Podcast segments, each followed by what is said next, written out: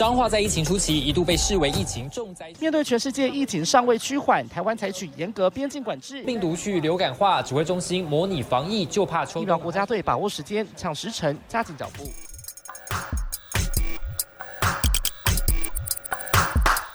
欢迎跟我们一起五四三。一九五四三，防疫真的好心安。哎，防疫真的好心安。你等下，你不是上一集就是没有要想 slogan 不是，因为我真的是想不到任何 没有。我今天我今天帮你想了一个 slogan，叫做“流感疫苗乱乱乱怎么办？” 会不会太长？有押韵啊，都是安，就是乱乱乱怎么办？好，所以这一句就是告告诉大家，最近流感疫苗真的是只能用一个字。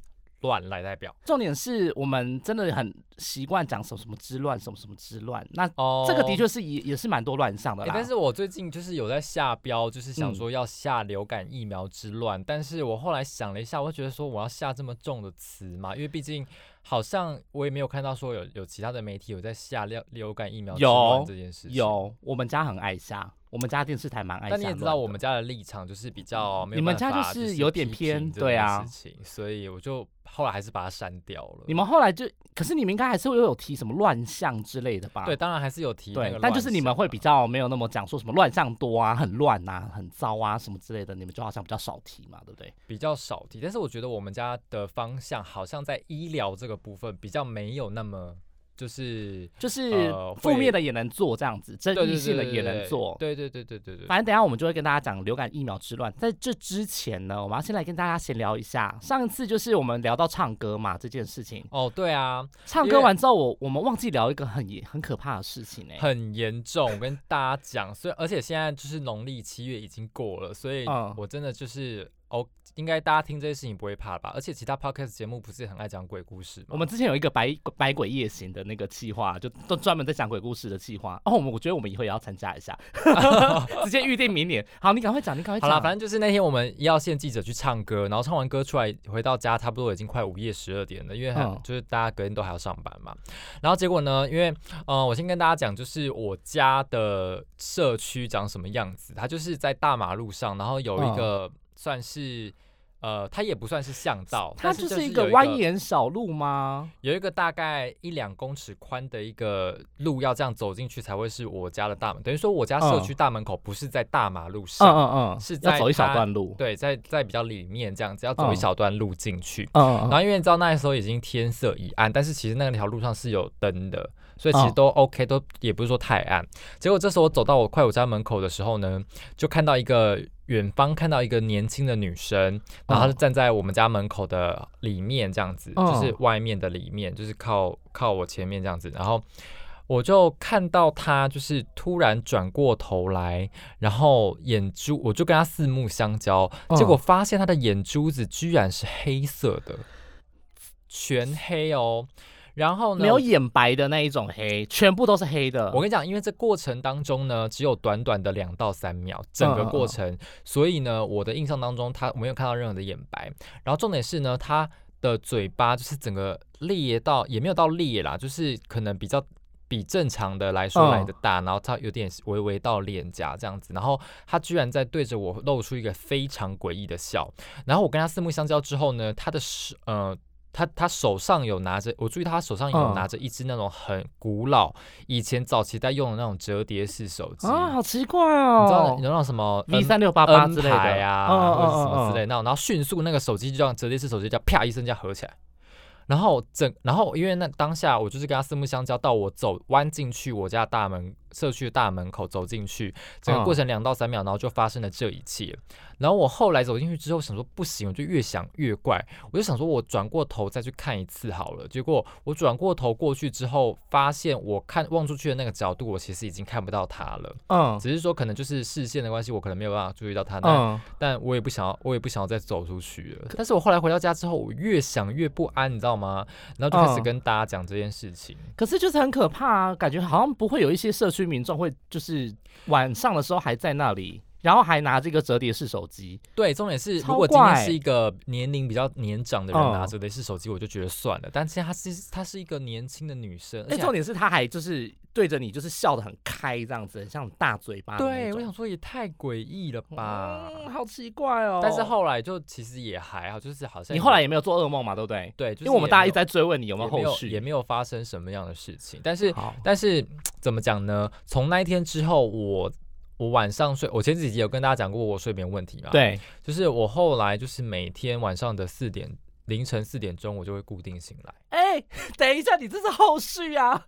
不是啊，但是对真的，我跟你讲，真的百试不厌。可是每一你是天晚上四点的什么时候？四点整，还是说四点有一个几呃分？四点零几分到四点十几分这个区间，啊我我就会整个醒来。你这是后续吧？这不是后续，因为我醒来之后我就大概那你有做梦吗？你有你有印象中你最近有做什么噩梦，或者是有连续性，或者是你有固定做同样的一个梦境？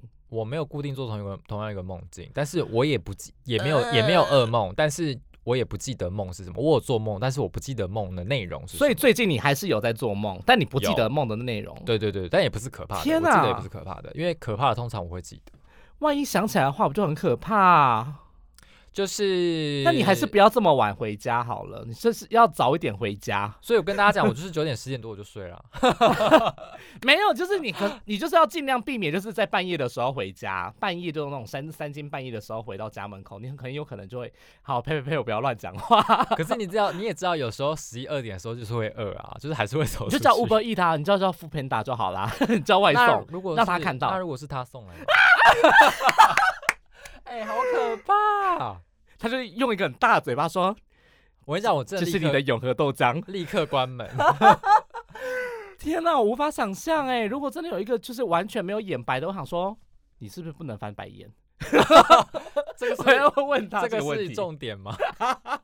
我一定要问，我就是马上翻白眼给他看。欧某不是，我跟你讲，然后后来就是我每天晚上清晨的四点钟就会醒来嘛，然后嗯我就会想，哦，还是好累，然后我就看一下手机，然后就会继续睡，然后大概。每隔半个小时就会又再醒来一次，那我就会固定这样看手机看时间。但是我觉得这还好，因为其实我过去的睡眠障碍的问题，就是我每到差不多四五点的时候，我就会嗯醒来，然后就会一直在意那个时间到底几点，因为因为我很怕睡过头。哦，所以嗯，但是我觉得你这个睡眠障碍的问题，应该是你就不要尽量不要看手机。你是不是每次醒来都会看手机？我觉得看手机习习惯不好、哎，你还是不要尽量不要看手机，但我知道这，你知道记者的那个播一点后遗症。播一点轻音乐啊，或什么的。以之前水晶音乐还是那个什么白噪音？有之前我有播过，然后就还 OK，但是后来就会觉得我就会非常的去在意它每一个音节在弹什么。也有人说，就是那个一直数羊的话，也是会很注意在数羊那个状态，反倒也会睡不着嘛。对，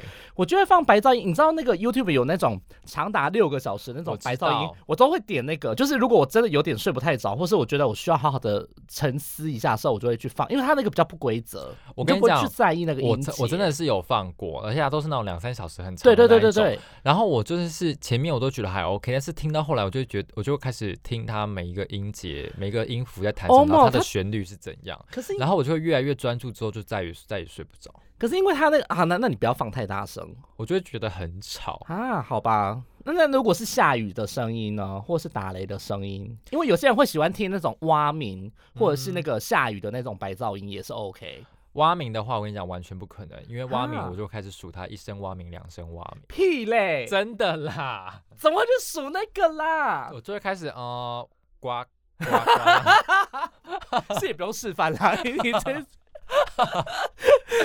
真的啦，你会去数哦？我跟你讲，我就是那种躺在床上，然后闭上眼睛之后，我就会开始脑左思右想，对不对？脑子里面开始转非常多的东西。我跟你，说，这就是你大脑脑细胞就是运用过度什么的，这可能你要请医师来解释啊，这个我不能随便乱解释。所以我之前就是有去看精神科啦。嗯嗯嗯，就身心科嘛，去看一下。我觉得那个脑部可能也是要照一下那个脑部断层，或是那个去看一下有到这么严重？可是因为那个就是有时候会跟脑部核磁共振什么，就是你脑部的那个运转的那个神经有点关系。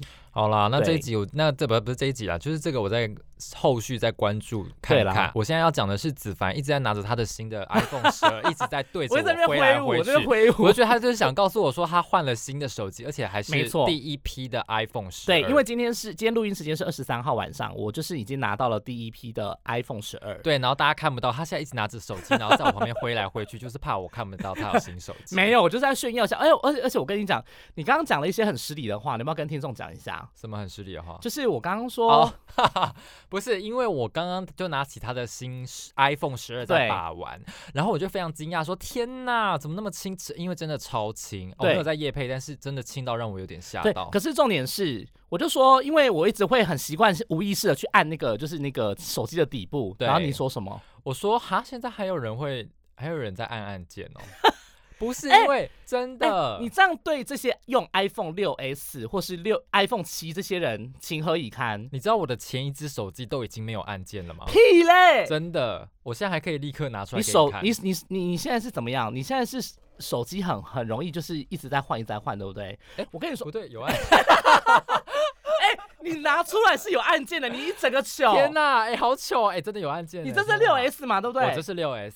哎、你有，哎、你有双，你有双手机啊？我双机啊，你知道事业做很大。哇，另外一只手机是用做什么用的呢？没有，另外一只手机就是我的通讯录啊，因为我不知道我这次在换成我现在这只那个 x S 的时候，就是嗯我不知道为什么我的那个通讯录没有办法完全复制。我跟你，说，你通讯录你要先复制到 Google 备份。OK，我只要三 C 白痴，我不会。我跟你说啊，这你就不懂了，你一定要来问我。我跟你说，那个换机现在很方便的，只要是十二点六以上的都可以。我跟你讲，下次换机我去无限换下次对换机我去找你。我跟你说，好，那我要收钱了。好了，没有，反正我刚刚就是在讲说，现在怎么还会有人就是习惯要去按按键？因为我早就已经习惯没有任何按键的东西哎、了。你这个真的很会得罪人。我跟你说，现在有多少人用六 S 跟七八都还有那个，我跟你讲都我还有那个还有 Touch ID，我都还有按键。我还有看过有人在用 iPhone 四的，是，就是那种你确超级小，真的那。是五 S 吧？我第没有一只是五 S。no no no 四，真的，我还有看到有人在拿四的，阿嬷不是阿嬷，年轻人，拿四就，他真的已经用很久了。匪夷所思。因为四是我第一只智慧手机，我的第一只是五 S，是不是很晚？我大学毕业之后当兵完，我才拿第一只智慧型手机，是五 S。OK 有晚，对，然后后来我就拿了一只，后来我就拿七 Plus。然后后来嗯那一只我会换十二的原因，是因为我用了四年多，我这、哦我那只已经用了要五年。我跟你说，我是一个用三 C 产品是用很久的人，包含就是我在 CDC 带的那一台小笔电，也是我大三用到现在。就是我的东西都，我的笔电都会用到七八年。哦，但我前一台笔电我也用了七八年，对，可是因为你的是 Apple 的，对可是我的是 Windows 系统的，我的就是一般的那种，通常笔电通常用不到五年一定会坏掉，像双 A 品牌。可是我就是不嗯小心就是把它用到超过五年，而且用到七八年，所以我觉得我用三 C 产品就是一个会用很久，所以这一次就是还要再占五年这样子。所以有，所以你有可能说你现在换了 iPhone 嗯十二之后，你熟悉的整个习惯会要习惯很久。要习惯很久哎、而且我就是因为一刚开始就是因为一个哎、我哎。它怎么自己掉了？我的麦克风牌怎么会自己掉了？好可怕哦！它没有粘好，它可能松了。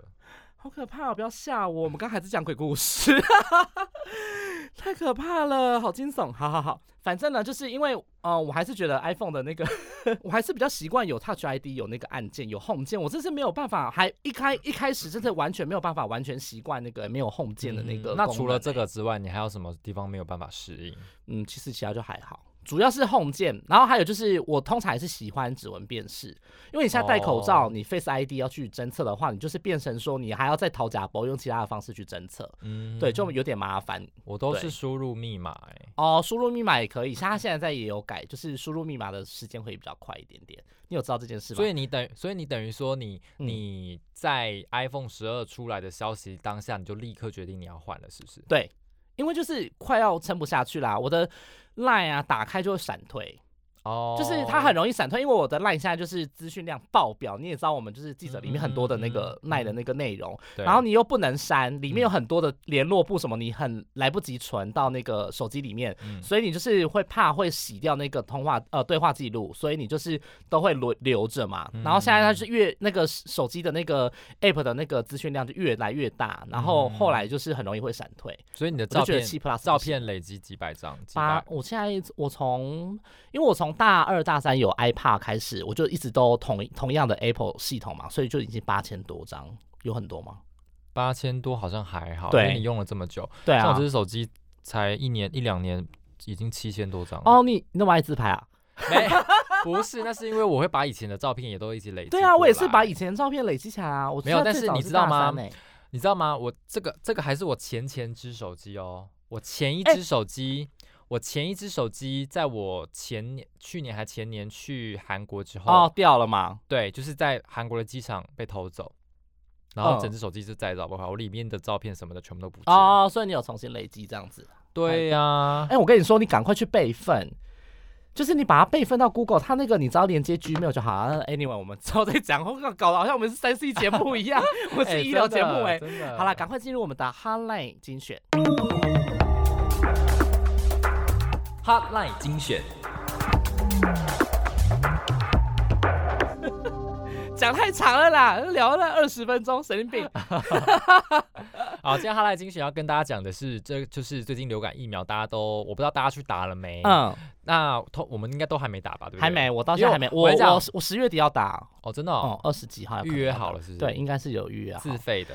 嗯，对，自费的。我跟你讲，我们就是这几这几天呢，最近很常去一些就是里办公室啊，对或者是或活动中心啊、健康中心啊，或者是去医院看大家打流感疫苗，但是我们自己都打不到，就是我们自己很想打，但是都是看别人打这样。可是因为那是公费啊，我们也没有办法打、啊，我们就只能打自费啊。自费就要预约啊，就要多问你知道？吗？我那天去采访那个诊所的医师，嗯，然后他说自费的现，因为不是那时候说五十到六十四岁的先暂缓不能打嘛，对啊就引发了后续的评那个批评嘛。对对对，然后就是这些人改来改打自费，而且公费也哦排到不行，所以六十五岁以上的老人，其实他们也觉得没有办法排这么久的啊队。有一些长者也会打自费哦。对啊那就他们没有办法排这么久。哦，所以他们就干脆啊，那我去打自费好了，所以就造成说自费也是疫苗难求嘛，对不对？嗯嗯嗯，然后我就去采访了那个诊所医师，他说他们诊所医师，例如说以他们诊所来说，他们进口进叫货了一千三百五十支的疫苗，他说其实有很大一部分是被企业包走的。哦，他们企业员工要打是不是？对，，就是可能例如说华硕包了几百支，哦然后新竹物流包了几百支这样子，然后其实剩下大概约四五成的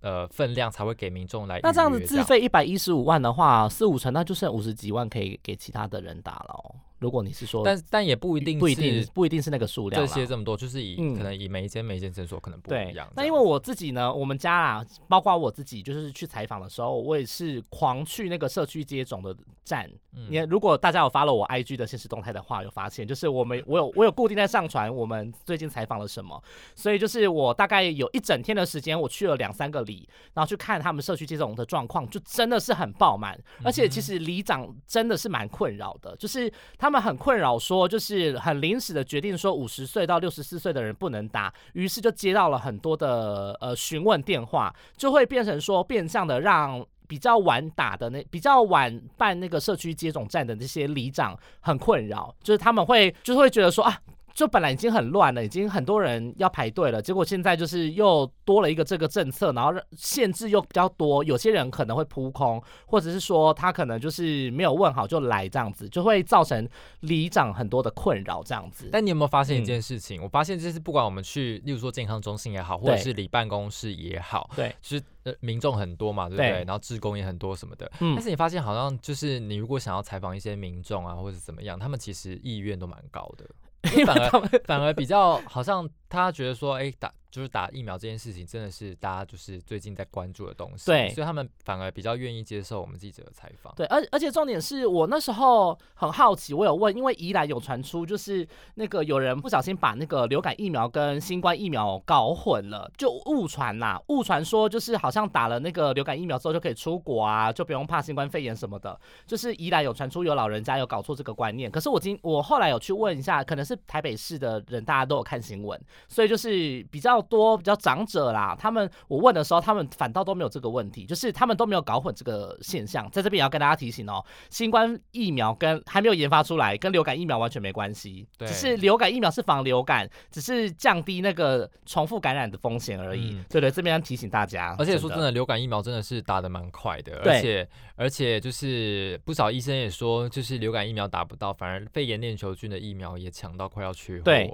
肺炎链球菌就是我们之前有跟大家介绍，我就不再多做赘述了。反正就是我们现在目前已经打了大概三百九十五万多剂，已经三分之二掉了。然后现在长者的接种率也超过四成，然后医护也是超过六成。但是现在目前幼儿还是跟去年同期比较低一点点，但也快要差不多到那个标准，所以中壮年可能也有可能会。准备要开放了啦，我是这样猜啦，快要差不多了。对，快要差不多了。对，幼儿的接种率现在也是三成多，然后跟去年同期差一点点，少了一点点。对对对，但还是偏低啦，还是提醒大家，幼儿还是要赶快去打。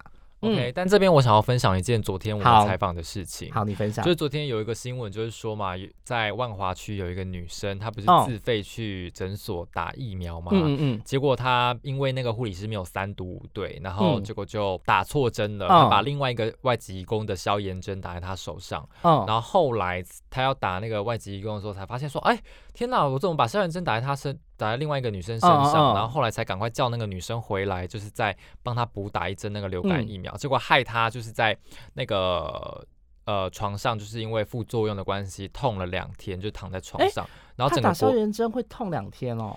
呃，他我呃这个等下讲，就是说他反正他后来副作用就觉得全身酸痛，然后还发烧，然后他国庆年假就浪费了两天躺在家里，这样他不管做什么家事。半个小时，他可能就酸痛到没有办法。嗯，然后他说他抱着妈妈大哭，这样子就是痛痛成这样。啊？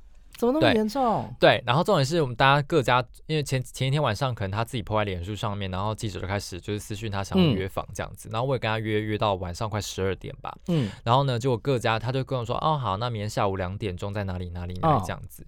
结果因为原本我们家以为我们自己约到，所以长官以为我们是独家。然后我们就去了，这样就没想到各台都到了，嗯，然后不见某台跟某台，嗯，然后某台因为早上已经电话跟他做采访，下午他好像没有继续做，所以就那个。好，然后就各台跟他访完之后，我们就去那间诊所，然后呢，因为那是一个小诊所嘛，然后各台都挤进去，你知道挤直接杀进去的那一种哦，没有哦，没有没有打电话，就是想说直接先去问个对，因为他两点下午两点半开始看诊，所以他拉开铁门之后，我们就全部杀进去，然后。整个完全把所有看要民众跟柜台小姐全部吓坏，然后就直接就是问他说啊，医院诊所这边要不要回应啊？那什么什么之类的。嗯。然后后来他们也进去打电话给医生，然后医生也说不访问，然后就是不接受采访这样子，然后我们就走了。但是已经把所有人都吓坏了。然后我就是，可是我们很常一坨拉苦的人一起出现，只要超过三台摄影机，就会把大家给吓坏。对，真的，现在药局也是，什么事情都是。然后这边呢，然后然后这个时候就是某一台，他们就突然出现，然后就说就。就是说，哦，你知道，你记得我们刚刚说我们约两点，对不对？对，两点。然后那某一台，我好想知道是哪一台哦。等一下，你只要私底下跟我说。某一台的记者这时候就走出来，因为那个记者，嗯，就是嗯不好说。然后 等一下，我好想知道，你这样会害我们很多很多。这一台这一台的记者就突然出现，然后就说：“哎，大家辛苦啦，辛苦啦，什么什么的。哦，我们刚刚一点就访完了，然后我们在旁边睡觉，然后现在才出现，就是跟大家一起去。”问诊所看看好了，这样子之类的。啊哈，然后我们就翻了个白眼，然后就没有人想要鸟他，然后就继续去做自己的事情。然后后来，后来我们就自己呃某一台的也也去自己问了一个医生，然后我自己也跑去星光医院问了一个医生，然后再去台北市卫生局这样子。嗯，然后我不知道为什么话大家后来都没有去台北市卫生局，就是只有我去。还是是公安只有通知我，我不知道哎，因为我狂，因为我就狂问台北市卫生局要不要到底要不要出来说。这个我不，这个我不确定，因为我最近刚好休三天，所以然后我就想说，该不会那一台还要给我挂独家吧？然后后来好像也是没有啦，就是各台就是照这样。那为什么他要提前一个小时放啊？觉得很挤是不是？嗯，不知道哎，可能我觉得有有可能，可能他们家本来想要做独家吧，然后然后就。殊不知大家都是狂私讯他，因为我们家好像也有私讯他。对啊，我们家也都有，就每一家只要是有类似爆料社团的，我们其实都会主动私讯，然后就是要看他有没有要给谁独家，或者是我们就是大家一起放这样子通常都这样状况。好，反正呢，就是这种流感疫苗打错针的状况，也不会算是很常见的状况，因为毕竟这个是护理师的疏失嘛，对不对？所以这部分的话，就是卫生单位他们会再去调查。我这边要分享的另外一个故事是里长拿棒球棒的事情，大家有哦记得吗？天哪，这个好好扯啊！就是我们真的是，我也是完全无法预知哎，就是因为那一天也不是我去 CDC，但是后来我有去那个里长的里上面去做那个访问，就是因为他就是直接拿着一根球棒，然后就进去那个警卫室那边，就直接在一楼的警卫室问警卫说我要见什么，我不知道我要见谁吧，反正然后就拿着球棒。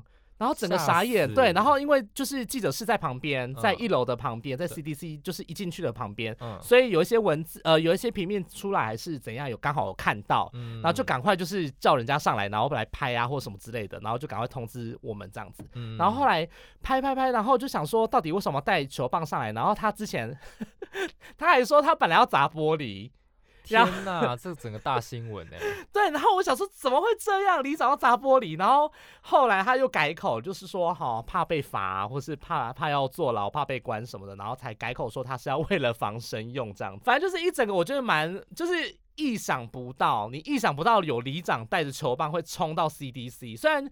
整个过程没有说很激动啊，或者是很那个，但你这个举动已经是吓坏大家了。真的，而且大家标题都下蛮重的，就是说什么持球棒，然后什么扬言砸玻璃，然后 然后怒冲机关手，然后整个吓傻。你知道，你知道有时候我们看那个推播的标题，我们会吓到，你知道吗？那想说嗯到底是什么状况，然后一推开想说，嗯，还好，就情绪情绪没有很激动这样子。然后后来我就去那个里，然后他们真的是很困扰，因为他们本来。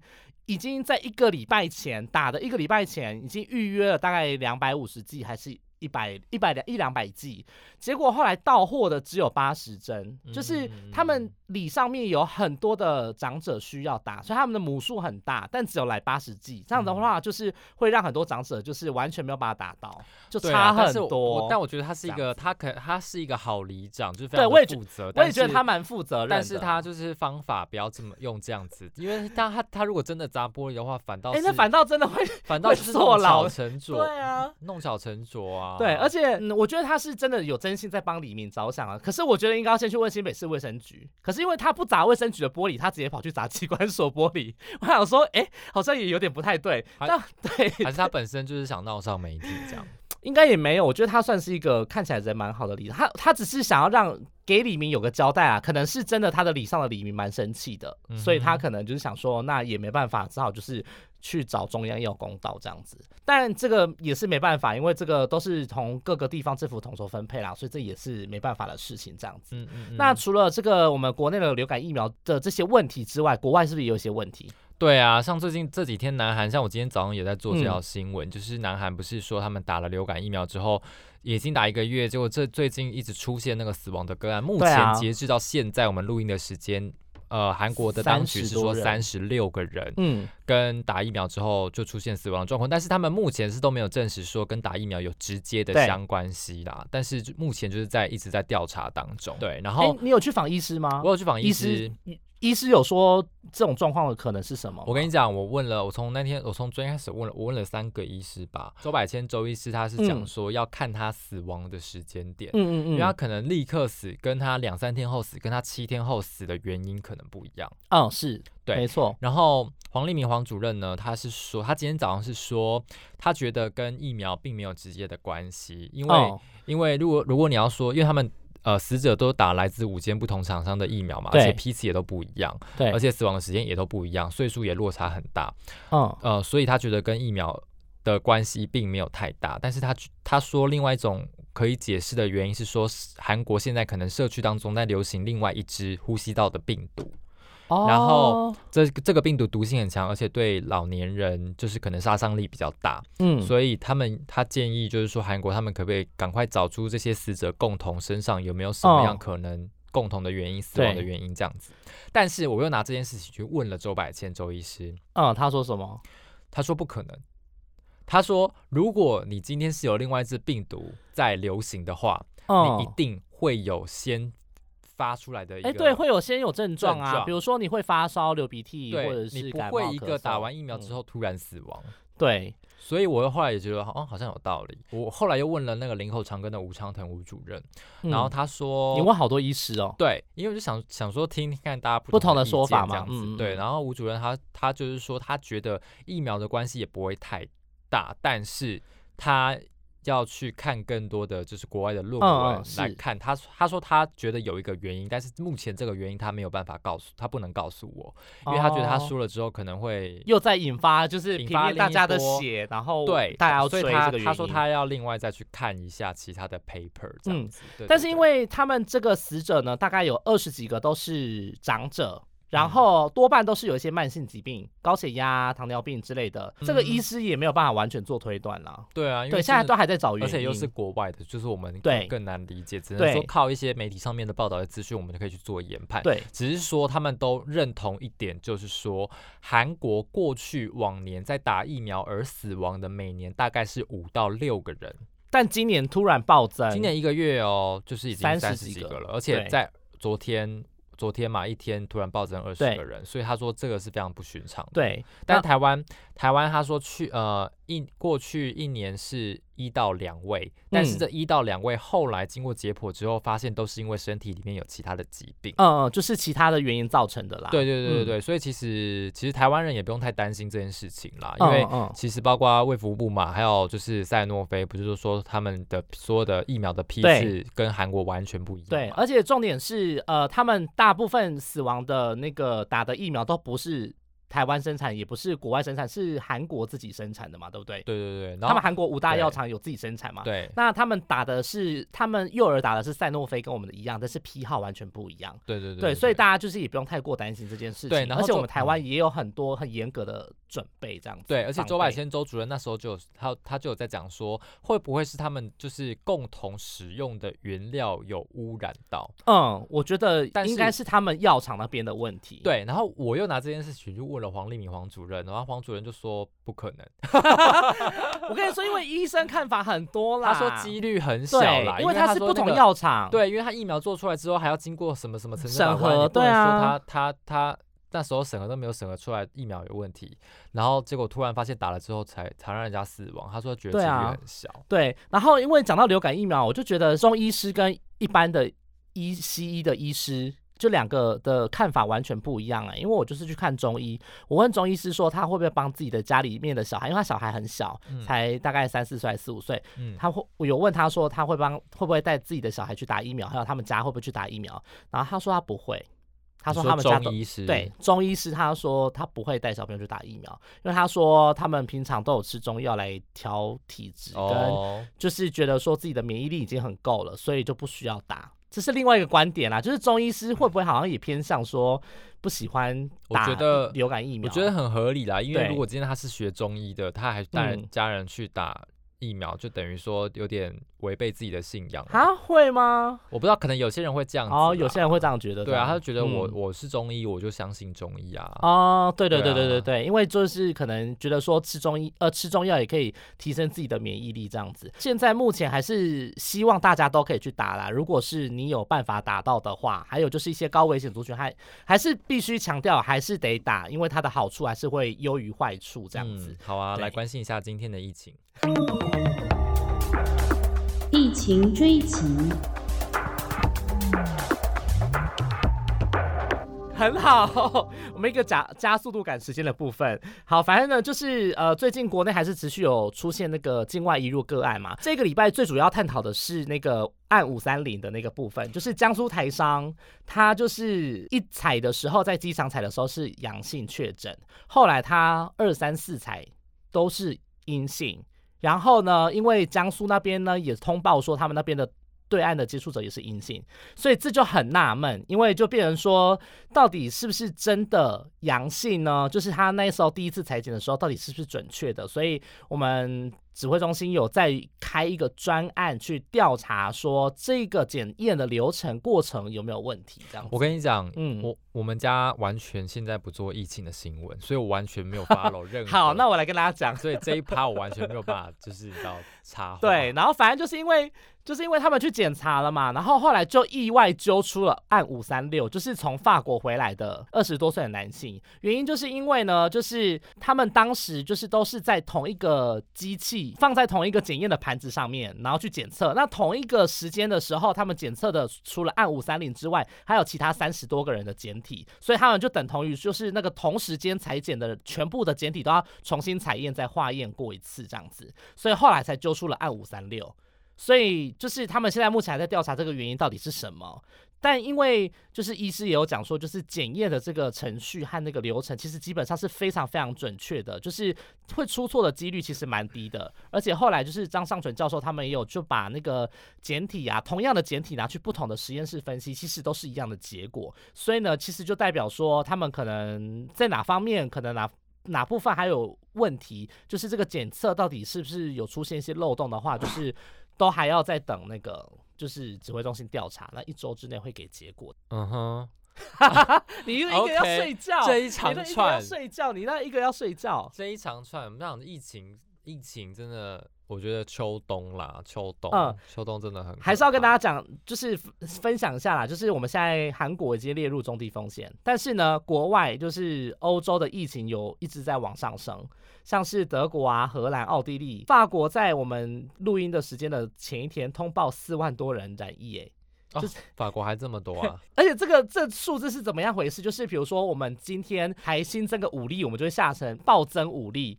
但人家一天就四万 多例。四万，哎，但是我们人口的基数不一样啊。